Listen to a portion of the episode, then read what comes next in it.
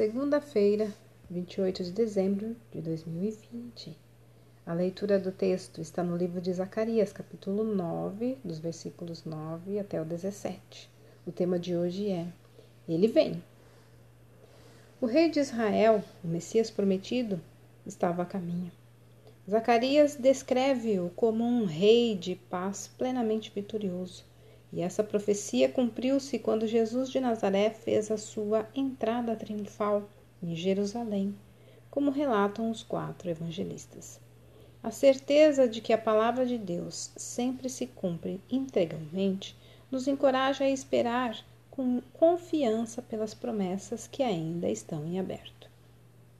Mesmo não sendo imponente, forte e arrasador como o povo esperava, Deus enviou o Messias exatamente como prometido. Jesus era humilde.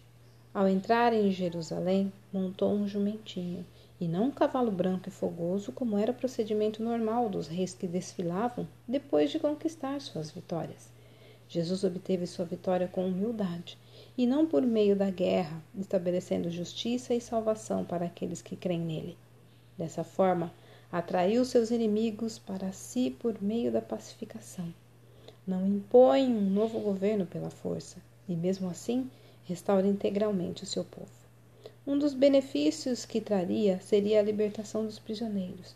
De fato, até hoje liberta seus seguidores da escravidão do pecado.